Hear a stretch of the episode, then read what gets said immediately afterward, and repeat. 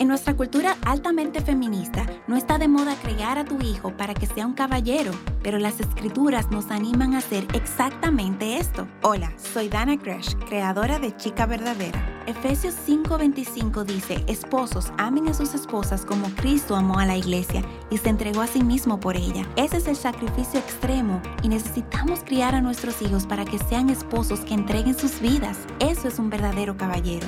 Así que, ¿Cómo enseñas esto en una cultura de anticaballerosidad? Aquí hay algunas cosas prácticas. Anímalo a abrir y sostener la puerta a las mujeres. Recuérdale que las niñas van primero en la línea para pizza. Él puede ofrecer cargar las maletas cuando la familia regrese de un viaje o entrar las bolsas en casa para mamá cuando ella llega del supermercado. Estas pequeñas cosas van a inculcar en tu hijo el corazón de un caballero y ese es el corazón de Dios.